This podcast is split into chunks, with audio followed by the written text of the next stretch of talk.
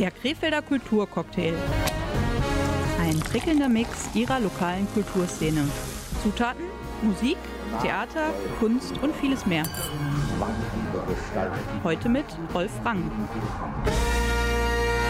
Es ist mal wieder Montagabend und es ist Zeit für den Krefelder Kulturcocktail Ausgabe Juno 2022. Natürlich sind wir heute wieder Crossover zu zweit hier im Studio. Sie ist wieder da, unsere Kulturpäpstin und Fachfrau für kulturelle Angelegenheiten hier in der Stadt Krefeld, nämlich Kollegin Gabriele Krämer. Wir berichten heute Abend unter anderem über die vierte Ausgabe einer ganz besonderen Veranstaltung. In der guten Stube Krefeld fand sie statt am 15. Mai, nämlich Crossover. Ganz kurz, worum es geht, sagt uns Larissa Konze.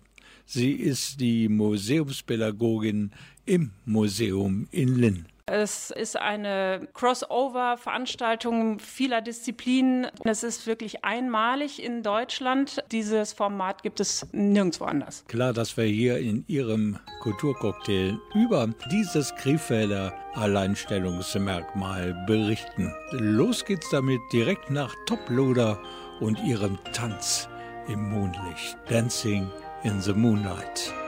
We get it almost every night.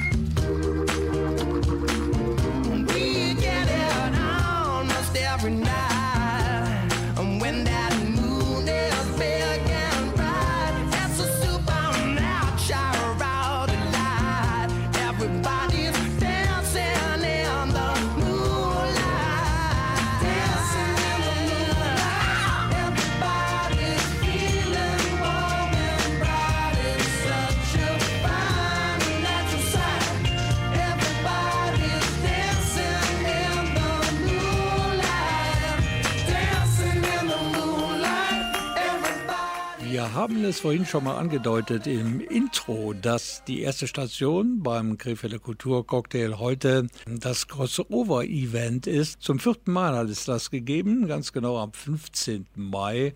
Und natürlich war Kollegin Gabriele Krämer vor Ort und hat sich erst einmal informieren lassen, was da eigentlich alles so über Kreuz läuft bei einem Crossover auf Burg Linn. Die Antworten auf diese Fragen, die weiß natürlich die Museumspädagogin des Museums in Linn und das ist Larissa Konze. Crossover hat einen Untertitel Sport trifft Kultur. Es ist eine Kooperationsveranstaltung zwischen dem Stadtsportbund Krefeld und dem Museum Burglin. Und die Musikschule ist auch mit von der Partie, die eigentlich über den ganzen Tag das Bühnenprogramm gestaltet.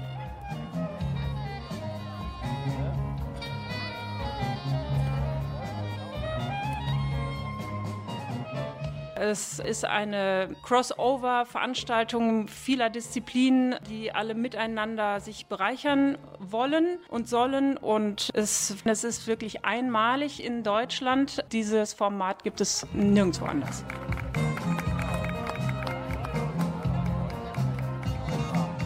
Was sind denn jetzt konkret die kulturellen Anteile der heutigen Veranstaltung?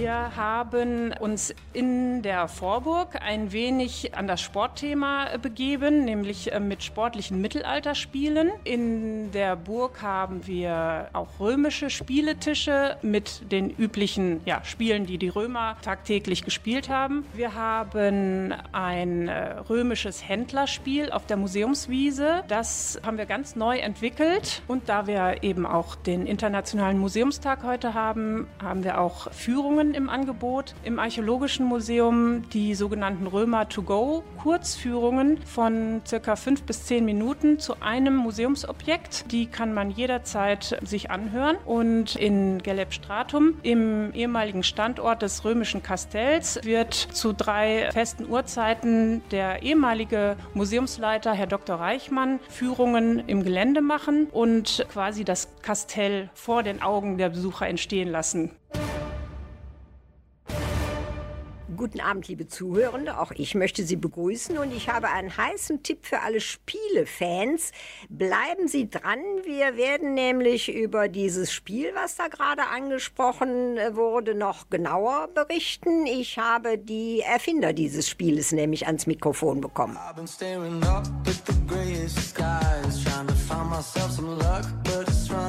I've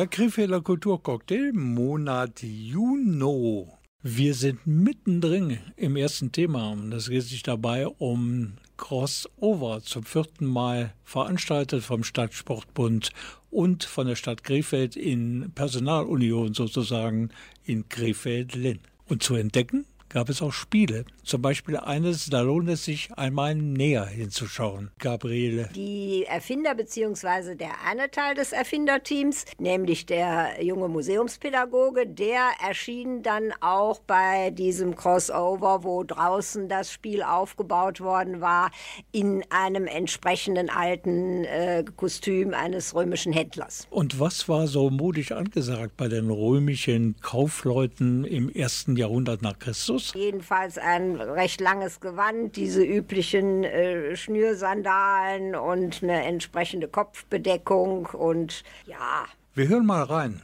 Das Spiel der Spiele bei Crossover in Linn. Jetzt habe ich hier die Erfinder eines ganz besonderen Spieles bei mir am Mikrofon. Matthias Ackermann. Ich bin hier als Museumspädagoge angestellt. Madita Dima. Ich bin heute nur ehrenamtlich hier. Ich habe letztes Jahr hier ein Praxissemester gemacht. Wie ist es denn zu der Erfindung dieses neuen Spieles gekommen? Wer von Ihnen beiden hatte die zündende Idee? Wie muss ich mir das vorstellen? Ganz angefangen hat es eigentlich noch im ersten Lockdown, als wir ein Online-Spiel für die Burg ge gemacht haben. Und dann hat Frau Diemer das Praktikum bei uns gemacht und dann kamen wir relativ schnell auf die Idee, dass es ja schön wäre, sowas dann auch fest für die Dauerausstellung erstmal zu bekommen. Mir kam halt eben die Aufgabe zu, dieses Römerspiel zu entwickeln, ein Händlerspiel, wofür man eben auch einmal in unserer Ausstellung gewesen sein muss. Und es sollte ein, eben ein Familienspiel sein und äh, was man auch gut zu Corona-Zeiten zu Hause spielen kann. Und dann haben wir uns einfach mal ein bisschen rangesetzt. Ich habe so ein bisschen rumprobiert und dann kam es halt dazu, dass ich im Endeffekt irgendwann dieses Brettspiel quasi daraus entwickelt habe. Und die Idee habe ich dann so an den Herr Ackermann weitergegeben. Und die haben das Ganze dann nochmal outdoor-tauglich noch gemacht. Genau, von den Ausstellungen und von dem Zweck her war das äh, Spiel von Frau Diemer eigentlich ursprünglich für, die, für unsere Dauerausstellung im Archäologischen Museum gedacht zum Thema äh, die Römer und der Limes. Und dann kam ja mit unserer neuen Sonderausstellung Heimat in der Fremde, Gelduba im Weltreich der Römer, kam mir ganz schnell die Idee, dass es als museumspädagogisches Begleitprogramm eben toll wäre, dass die Besuchenden in der Ausstellung eben Fragen beantworten und dann als Händler selber Handelsgüter handeln. Wie muss ich mir jetzt im Einzelnen das Spiel vorstellen? Hatte das von der Strategie her eine gewisse Ähnlichkeit mit schon äh, bestehenden Spielen? Eigentlich ist es eine Art Mischung aus Mensch ärger dich nicht, Monopoly und Kuhhandel. Auf jeden Fall übernehmen die Spieler halt die Rolle eines unserer vier Händler. Das sind teilweise, das sind Händler und Figuren, die wirklich in der Antike unser Gelduba besucht haben. Die kann man auf äh, Inschriften und auf Tafeln nachweisen. Diese Händler sammeln Handelsgüter durch Fragen beantworten und können die dann, wenn sie alle in der Mitte in Gelduba quasi durch Würfeln und Felder vorrücken zusammengekommen sind, untereinander handeln. Es wird relativ schwierig am Ende sein Set zusammenzubekommen, aber das ist so ein bisschen die Herausforderung. Wenn Sie sagen, es äh, hat auch was mit Monopoly zu tun, dann braucht man ja in irgendeiner Weise auch Geld. Im Spiel in der Ausstellung, was wir dort fest verbaut haben, verdienen die Spieler auch Geld oder verlieren es durch Glücksspiel oder durch Verkaufen und Kaufen von Handelsgütern bei Händlern unterwegs und können dadurch neue Güter wieder einkaufen. Jetzt haben Sie schon davon gesprochen, dass das auch äh, outdoor-tauglich gemacht worden ist, das Spiel. Gibt es denn auch die Überlegung, das ähm, grundsätzlich zum Verkauf anzubieten, als so eine Art Merchandising-Produkt der Burg? Also es gab jetzt quasi zuerst das fest verbaute Spiel in unserer Sonderausstellung. Dann haben wir jetzt für den äh, für Crossover, für den Krefelder Kulturlauf eine große Außenvariante entwickelt, die man später auch mit Schulklassen wird spielen können, die unsere Ausstellung besuchen. Und jetzt im Anschluss soll es dann auch an der Kasse eine Version für zu Hause geben. Die ist noch in der Planung, in der Entwicklung, aber wir sind dabei. Ja, davon ist wohl auszugehen. Allerdings vermute ich dann mal, dass das nicht nur im Museum zu erwerben ist, aber das kann man dann ja sicherlich auf der Homepage des Museums feststellen. Es ist drei Uhr nachts. Ich ruf jeden an, den ich kenn, die ganzen Namen in meinem Handy. Ist noch irgendjemand wach? Ich bin allein hier, drei Uhr nachts. Wenn ich so hart renne, dass ich Wind im Gesicht hab. Nur wenn es voll ist und laut bin ich sicher. Du bist der Grund, warum ich wach bleib und nicht schlafen. Jeder meiner Freunde grad um mich bisschen Schiss hat.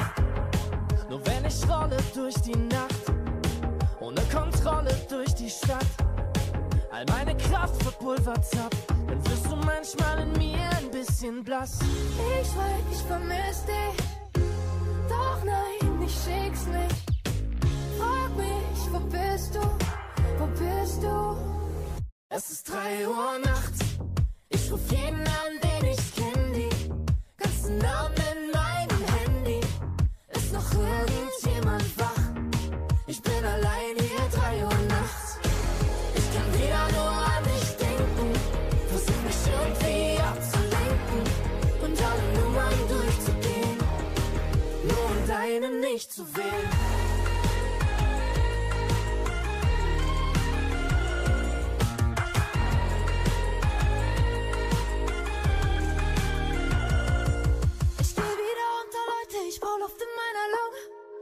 Das Grelle und das Schnelle und das Bunte. Ich red zu viel und bin die lauteste der Runde.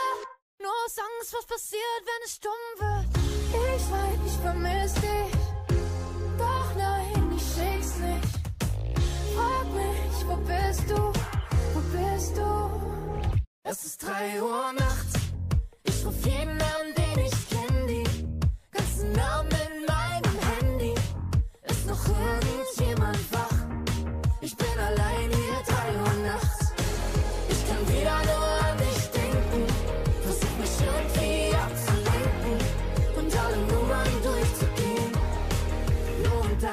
deine nicht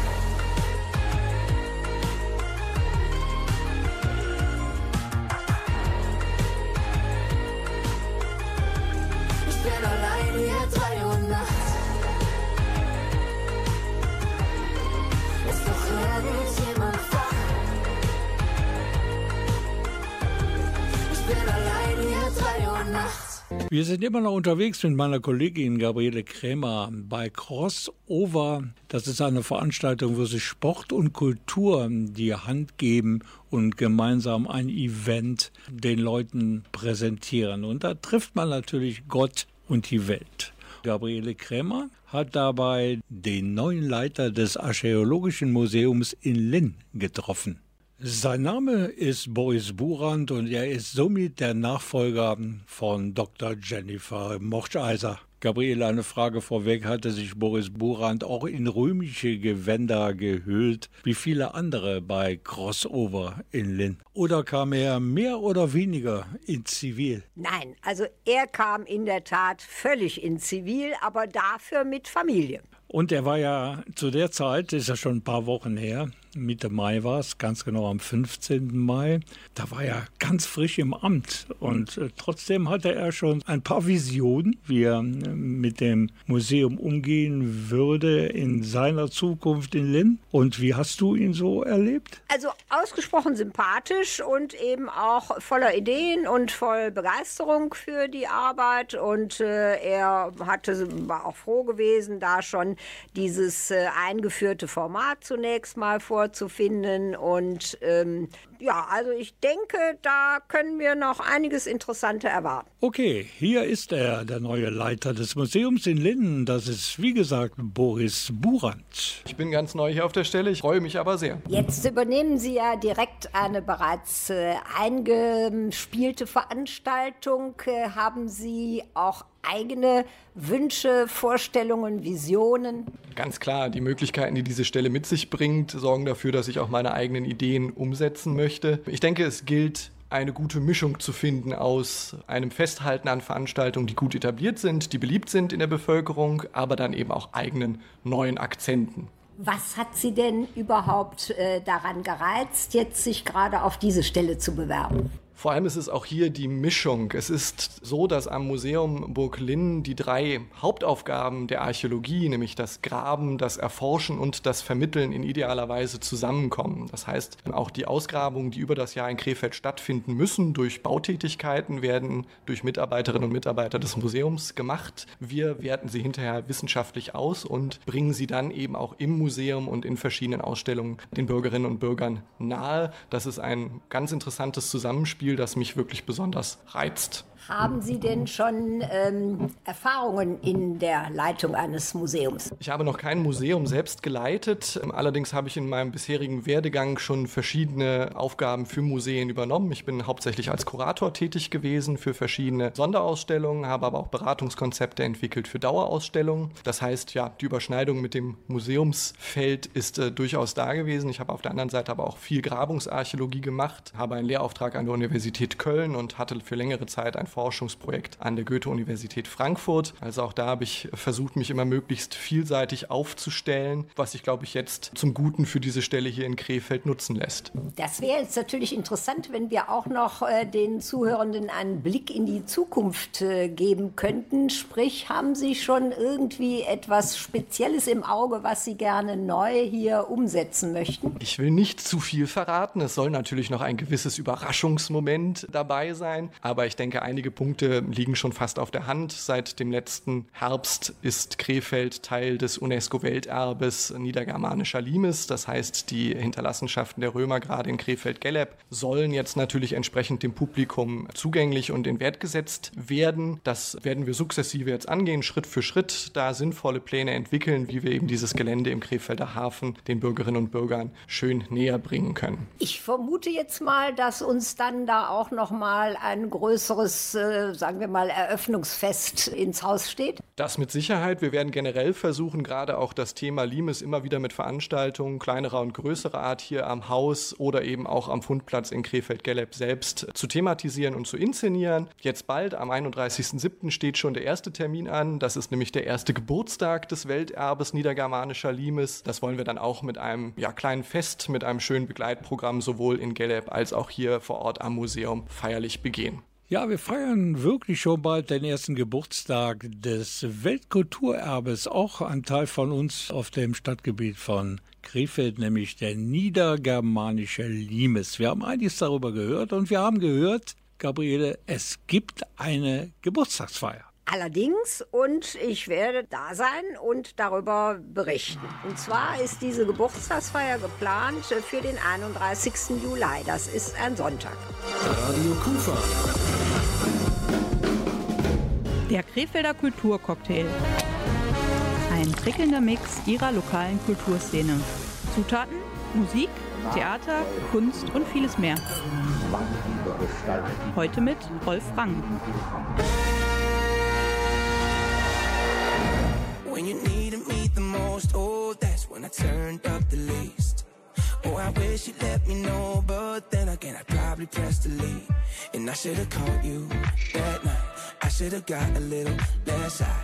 I should've told you just one more time, one more. Why did I keep lying to myself when I was chasing someone else? Oh, when I should have known that I'd be running back to you. Why was I just too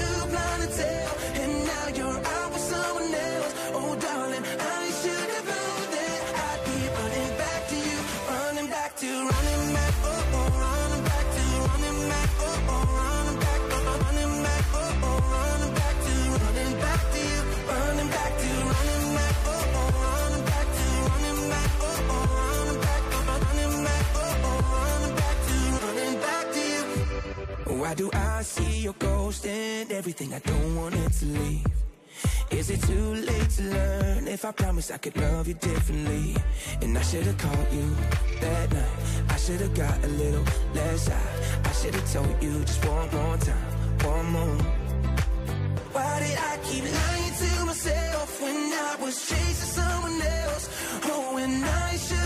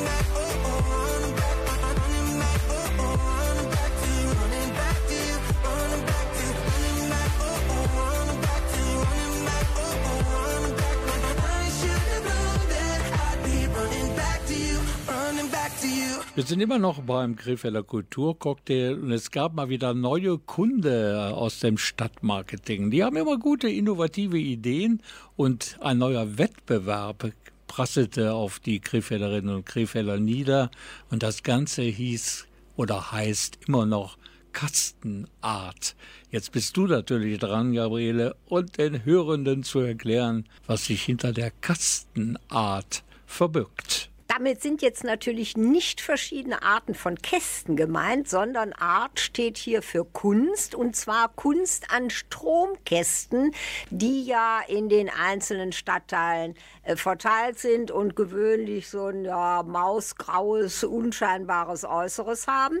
Und die sollen also auf bestimmte Art verschönert werden. sozusagen aufgehübschte Stromkästen oder ähnliches, die ja so am Straßenrand ein stiefmütterliches Dasein fristen. Das soll jetzt in Krefeld sich ändern. Wie das Ganze funktionieren soll, das hast du natürlich von der Leiterin erfahren des Stadtmarketings und das ist unsere Stamm, heißt das eigentlich Gästin? Du als Germanistin müsstest mir eigentlich eine fundierte Antwort darauf geben können. Das Problem ist, dass äh, zwischen meinem Studium und heute gewisse gesellschaftliche Veränderungen stattgefunden haben und jetzt ja das Gendern ein großes Thema ist, was ich persönlich nicht so ganz nachvollziehen kann und von daher möchte ich mich dazu lieber nicht genauer äußern. Okay, dann begrüßen wir jetzt halt Claire Neithardt. Das steckt dahinter, dass wir im Stadtgebiet, in der, im Stadtraum, in der ganzen Stadt verteilt, wahnsinnig viele Verteilerkästen haben, die für die Infrastruktur notwendig sind und auch wichtig sind, die aber in der Regel den Stadtraum nicht unbedingt verschönern. Und da haben wir uns überlegt, auch nicht alleine, sondern weil es schon ganz viele Initiativen in Stadtvierteln gibt, diese Stromkästen oder Verteilerkästen sich vorgenommen haben. Und es kamen immer mal wieder bei uns Anfragen rein, ob man das denn gestalten darf oder nicht oder was man damit machen kann. Und es ist so ein bisschen kompliziert, ähm, weil es sehr viele unterschiedliche Eigentümer dieser Kästen gibt. Also das ist gar nicht Stadt selber, sondern ähm, Telekommunikationsunternehmen, aber auch die Post zum Beispiel. Und dann haben wir mit den Eigentümern Kontakt aufgenommen und ähm, gesagt, wir würden gerne eine ganze Gestaltungsoffensive machen.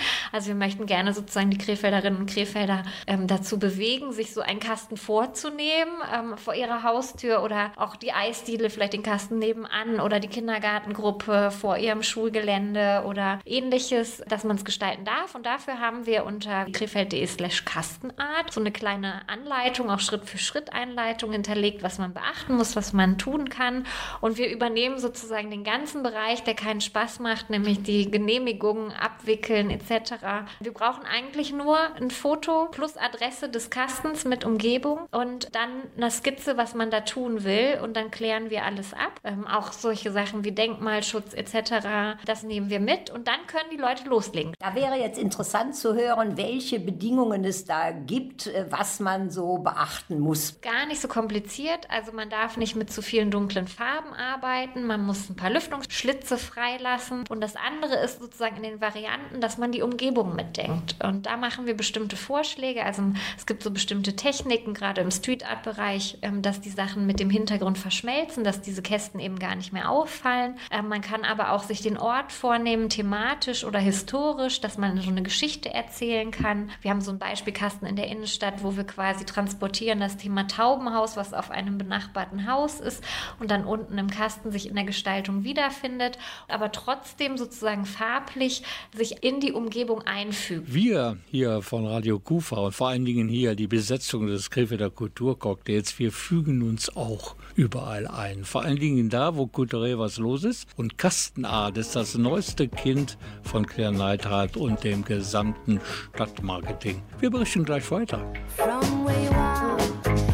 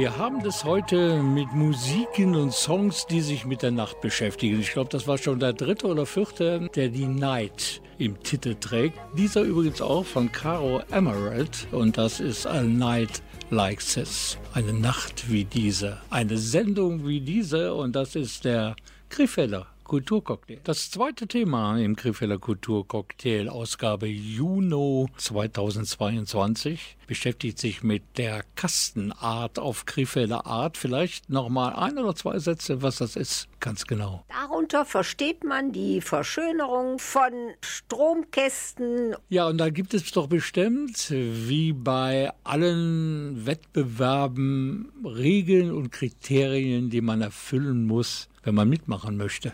Allerdings, und das erklärt uns ja jetzt auch die Claire Neidhardt sehr ausführlich. Wie sieht es aus mit dem Material, das man verwenden muss? Also gibt es da eine bestimmte Vorgabe, dass das, ich sag jetzt mal, Acrylfarben sein müssen oder äh, kann man da so eine Art von besseren Abziehbildern drauf machen? Wie muss man sich das vorstellen? Es gibt im Grunde genommen zwei Möglichkeiten. Entweder der Kasten wird bemalt oder foliert, so nennt man das. Und auch da haben wir auf der Internetseite sozusagen alle Angaben gegeben, aber es ist eigentlich auch nur nur sozusagen die Schlitze müssen frei bleiben und die Farbe darf sozusagen den Lack, also den Kasten selber nicht angreifen. Mich würde da noch interessieren, ob Sie denn schon äh, viele Anfragen bekommen haben von Leuten, die also ihre Kästen verschönern möchten. Ich habe ja schon gesagt, es haben viele schon sozusagen auch Viertel vorher schon angefangen damit, ähm, wo wir das dann auch dran angelehnt haben. Aber ich weiß, dass die Kollegin schon, ich glaube, so drei konkrete Anfragen gibt es auch schon. Ich erinnere mich, dass auch so Architekten, die irgendwo auf einem Hof was gestalten möchten.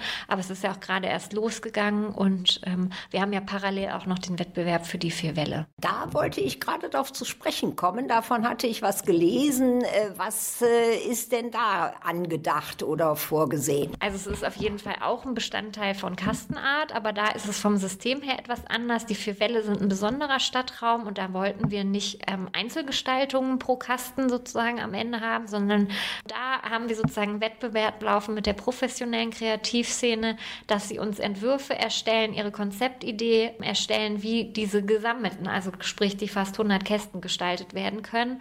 Und da gibt es auch ein Preisgeld für und da kriegt der Gewinner dann auch die Umsetzung und das werden wir dann als Stadt selber umsetzen. Wann ist die Deadline für diesen Wettbewerb und äh, wann ist denn die Umsetzung äh, anschließend geplant? Wir werden die Deadline wahrscheinlich ein bisschen verlängern. Wir haben schon ein paar Rückmeldungen aus der Kreativszene gekriegt, dass sie doch gerne ein bisschen mehr Zeit hätten. Und da wir dann nicht so einen Zeitdruck haben, machen wir das auch gerne. Und die Umsetzung ist in der zweiten Jahreshälfte geplant. Wie wird sich denn dann die Jury zusammensetzen? Bei einem Wettbewerb muss ja eine sein, die darüber entscheidet, wer denn nun der glückliche Gewinner ist. Wir haben da äh, Kollegen von der Hochschule Niederrhein vom Fachbereich Design dabei. Wir haben natürlich innerstädtisch auch Kollegen aus dem Stadtplanungsbereich dabei. Und ähm, wir gucken auch, dass wir von den Eigentümern der Kästen auch welche mit aufnehmen. Ja, Gabriele, das war die Kastenart bei uns heute im Kulturcocktail. Jetzt könnte ich dich eigentlich aus dem Studio entlassen, aber du kannst natürlich auch weiter zuhören. Wir haben noch einen Bericht über eine ja, große Band, die schon seit Jahrzehnten,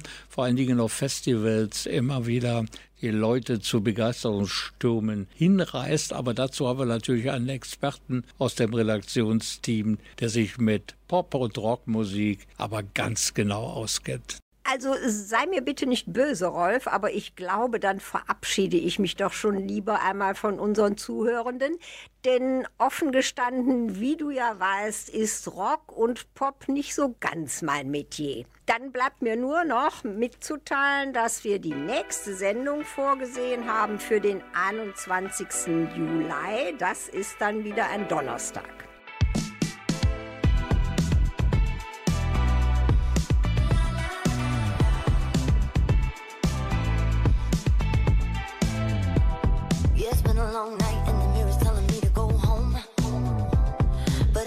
Long time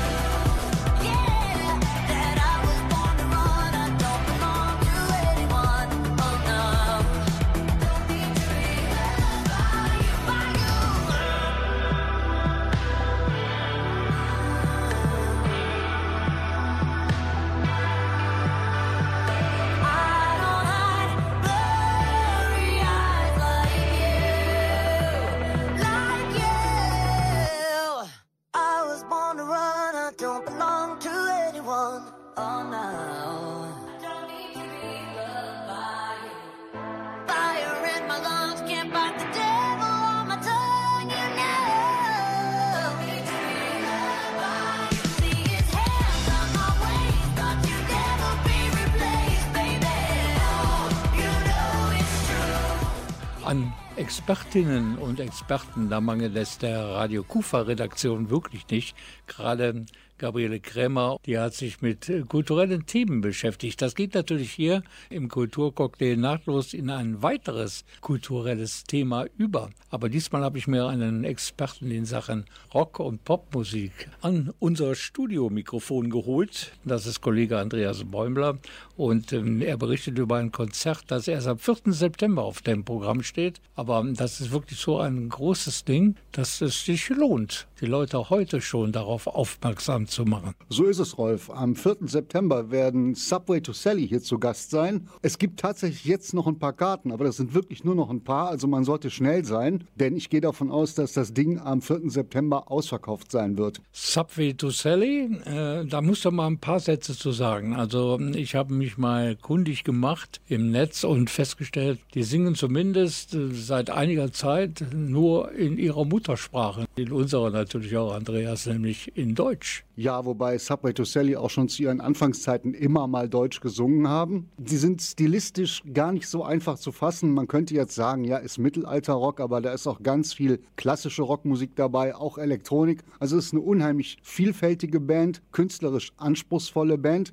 sind seit 30 Jahren gut im Geschäft dabei, also da ist was hinter. Vielfältig ist die Musik und das äh, ist auch an der Besetzung zu merken, denn du hattest am Telefon das Vergnügen, mit der Frau an der Violine ein Gespräch zu führen. Ja, ich habe mit Ellie Storch gesprochen. Sie, sie spielt Geige und ist eine unheimlich vielseitige Musikerin und das war ein wirklich tolles Gespräch. Wirklich tolle Person. Also du bist bei Subway to Sally 2016 eingestiegen und praktisch in eine Band reingekommen, die ja jetzt nun wirklich schon etabliert ist im deutschen Musikmarkt. Wie ist das dann, wenn man so als Neuling in eine Band kommt, die sich gebildet hat, die ihren Stil hat? Muss man sich da am Anfang einfach nur anpassen, weil man neu ist oder kann man sich wirklich schon so einbringen? Ich glaube, das ist immer sehr unterschiedlich von Band zu Band, aber in dem Fall, ich habe ja nur eine Band erwischt, die sind extrem lieb und freundlich, die haben mich natürlich gleich mit ganz offenen Armen empfangen und gleich mir alle Möglichkeiten gegeben. Aber von meiner Seite aus natürlich, ne, ich war dann schon erstmal ein bisschen respektvoll.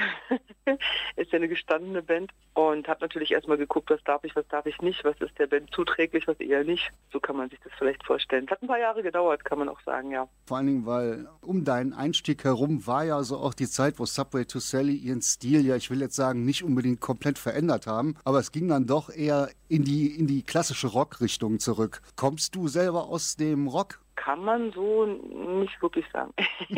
ähm, ich komme eigentlich ursprünglich aus der Klassik, bin aber eigentlich so von meinen Wurzeln her, also dem, was ich dann so als Teenie gehört habe, total bei Metal und bei Punk gewesen. Ich habe dann später Folk gemacht und das passt natürlich jetzt extrem gut dann, diese Kombination mit Folk und Rock und auch Metal und den experimentellen Einflüssen, was mich natürlich dann auch als Klassiker wieder sehr anspricht. Metal und Folk ist ja doch irgendwie eine enge Verbindung. Was haben diese Musikrichtungen miteinander gemeinsam? Warum klappt Metal und Folk so gut? Weil die beide eigentlich sehr viel auch mit Blues und so weiter zu tun haben. Also so rein musikgeschichtlich äh, greift ja alles irgendwie ineinander. Und äh, Folk ist ja was wirklich so ganz urtümliches, äh, ja, Volksmusik im Prinzip. Und ähm, auch der Blues kam ja aus dieser, aus dieser Richtung. Und äh, solche Sachen wie Metal und Klassik und so weiter, die sind ja nur sehr ähm, konstruierte Dinge gewesen ursprünglich mal. Aber gerade Metal hat ja auch so sehr urtümliche Züge. Also gerade ne, Blues ist ja, das finde ich, was ein ganz wichtiger Baustein für Heavy Metal. Und deswegen passt das eigentlich sehr, sehr gut zusammen. Ist eigentlich auch sehr arkaisch alles. Wenn man so ein bisschen recherchiert, du bist ja in verschiedensten Genres zu Hause und hast neben Subway to Sally ja noch eine Menge anderer Projekte laufen. Wie ist das, wenn du dann sagst, so ja, jetzt habe ich mit Subway to Sally was aufgenommen? Ist das schwierig, dann umzuswitchen, zu sagen, ja, jetzt habe ich eben noch Rock gemacht, aber jetzt gehe ich, was weiß ich, vielleicht Richtung Barockmusik? Es ist halb schwierig, sagen wir mal so. Also ähm, ich kann schnell umswitchen und dann äh, gerade so im Studio fällt mir das ziemlich leicht, aber wenn es dann wirklich ums Eingemachte geht, also wenn es dann wirklich so richtig traditionell Jazz sein soll oder so, oder wenn es improvisierte Soli sind, da muss ich dann immer ganz toll aufpassen, dass ich nichts mische. Wenn ihr jetzt demnächst bei uns auf der Bühne steht, das ist dann eher Clubatmosphäre, aber ansonsten Subway to Sally spielen natürlich auch auf großen Festivals. Wenn man dich vor die Wahl stellen würde, äh, Stadion oder Clubkonzert, was wäre deine Antwort? Beides, absolut beides. Da gibt es kein Oder. Hat alles so seine großen Vorteile. Das Familiäre im Club ist unglaublich schön, gerade wenn man so dicht dran ist an den Leuten. Und ich finde es aber auch sagenhaft toll, zum Beispiel in Backen auf so einer ganz großen Bühne zu stehen und dann stehen da immer 30.000 Leute vor der Bühne. Das ist was, das ist Unvergleichliches. Ja, wobei Subway to Sally ja jetzt in, in einem Genre zu Hause sind, wo Live-Konzerte einen größeren Stellenwert haben als im Plastikpop oder so. Weil ich meine, Mhm. Rockfans oder auch Folkfans, die wollen halt ihre Band auf der Bühne sehen und, und richtig feiern. Das stimmt, ja. Und da sind auch noch die dabei, die das auch noch zu schätzen wissen, wenn sie dann halt so ein schönes Digipack in der Hand haben oder so, was auch noch besonders schön gemacht ist. Ja, oder von ein schönes Vinylkit. Genau. Aber von den Liebhabern sind halt nicht so viele, dass es dann reicht, dass man davon überleben kann. Die Zahlen gehen wirklich extrem zurück. Ich höre das ja von unserem, wir haben jemanden bei uns in, in der Band, der hat da immer ein Auge drauf. Und wenn er so erzählt, wie stark rückläufig die CD-Verkäufe sind und so, das ist schon wirklich erschreckend, wenn man die Zahlen hört. Ich persönlich muss auch sagen, ich höre viel digitale Musik, aber äh, so richtig eine Vinyl noch feiern, das mache ich schon gerne. So noch. Mhm. Hat halt was ganz Besonderes für sich. Hat auch so ein Revival gehabt eine Zeit lang, ne? dass ganz viele Leute wieder auf Vinyl zurückgegangen sind, weil es wirklich an- anders klingt. Aber leider äh, die Vinylzahlen sind dadurch jetzt auch nicht so wahnsinnig in die Höhe gegangen, dass das den ganzen Markt retten würde. Also so wie ich das sehe oder so wie ich das mitbekomme, ist es so, dass der Markt sich tatsächlich in Richtung digital bewegt und man daran nichts mehr ändern kann. Und dass man sich halt dann wirklich neue Strategien ausdenken muss, wie man dann zurechtkommt. Weil Live-Musik ist richtig, ist natürlich unser Hauptaugenmerk und ist auch das, was oft äh, am befriedigsten ist. Aber wenn man wieder in so eine Situation gerät, wie jetzt gerade mit den bösen Zähnen, aber ich, ich habe mir ein paar Schüler gesucht, ich habe ein paar engere Fans um mich geschart, die mir bei Patreon helfen und, und mache sehr viel Studioproduktion. Insofern, da kann man schon irgendwie überleben, aber für mich ist zum Beispiel auf der Bühne stehen einfach auch eine unvergleichliche Sache. Also das ist wirklich was, was total fehlt, wenn man es nicht hat. Und wenn man dann mal wieder ein paar Festivals gespielt hat, wie eine Handvoll von Konzerten und ich komme jedes Mal nach Hause und weiß wieder ganz genau, warum ich ursprünglich mal angefangen habe, Geige zu spielen. Das habe ich sonst tatsächlich nicht. Also ich bin sonst immer sehr, auch im Studio bin ich natürlich sehr glücklich über alles, was ich mache, aber ich bin auch sehr überkritisch mit mir und das ist dann nicht so ganz befriedigend und dann habe ich immer das Gefühl, es ist nicht ganz auf den Punkt und da geht noch mehr und das können andere vielleicht besser. Aber wenn ich von der Bühne komme, dann bekommt man immer so ein direktes Feedback und hat leuchtende Augen vor, den, vor, vor sich und die Leute feiern direkt mit einem beim Musikmachen. Und ich finde, das ist wirklich unbezahlbar. Das ist wirklich ein, ein unglaublich schönes Gefühl einfach. Für beide Seiten, glaube ich. Ja, das ist doch mal die perfekte Überleitung für mich, auf das Konzert hier hinzuweisen. Bei uns in der Kufa Subway to Sally als Liveband sowieso eine Marke. Und dank, dass du dir die Zeit für uns genommen hast heute. Und Sehr, sehr gerne. wir freuen uns auf Subway to Sally hier bei uns in Krefeld. Ja, ich freue mich auch. Oder beziehungsweise wir, wir freuen uns natürlich riesig. Der Kulturcocktail mit einem Programmhighlight der KUFA im September. Und zwar ganz genau am 4. September zu Gast auf unserer Bühne Subway to Sally. Und mein Kollege Andreas Bäumler, der hat mit der Geigerin gesprochen, mit Ellie Storch. Radio Kufa. Der Krefelder Kulturcocktail. Ein prickelnder Mix ihrer lokalen Kulturszene. Zutaten, Musik, Theater, Kunst und vieles mehr. Das war's mit dem Kulturcocktail am heutigen Abend und wir hatten ja volles Haus im Studio. Wir hätten sogar Skat spielen können. Dazu braucht man drei Personen. Die waren wir nämlich. Gabriele Krämer war hier für den kulturellen Teil. Dann hatten wir Andreas Bäumler, den Rock- und Pop-Professor bei Radio Kufa, ebenfalls hier zu Gast im Studio. Und ich war natürlich auch da. Mein Name ist Rolf Rangen. Ich wünsche noch einen schönen Abend. Und alles Gute, bis wir uns wiedersehen oder wieder hören. Tschüss. Dann können Subway to Sally jetzt auch ihre musikalische Visitenkarte abgeben. Hier ist das Stück, bis die Welt auseinanderbricht. Unsere Gier nach Zerstörung und Gewalt. Nach dem Rausch in fiebrig heißen Nächten. Macht uns krank, macht die Herzen schwarz und kalt. Hält uns aus, macht zu Dienern zu Knechten. Und der Schnitt zersäht seinen Samen in den Wind. In das Nichts wird er sie tragen. Schreiben wir noch schnell unsere Namen in den Sand, ehe wir diese Welt zerschlagen. Bis die Welt auseinanderbricht, alles zusammenbricht.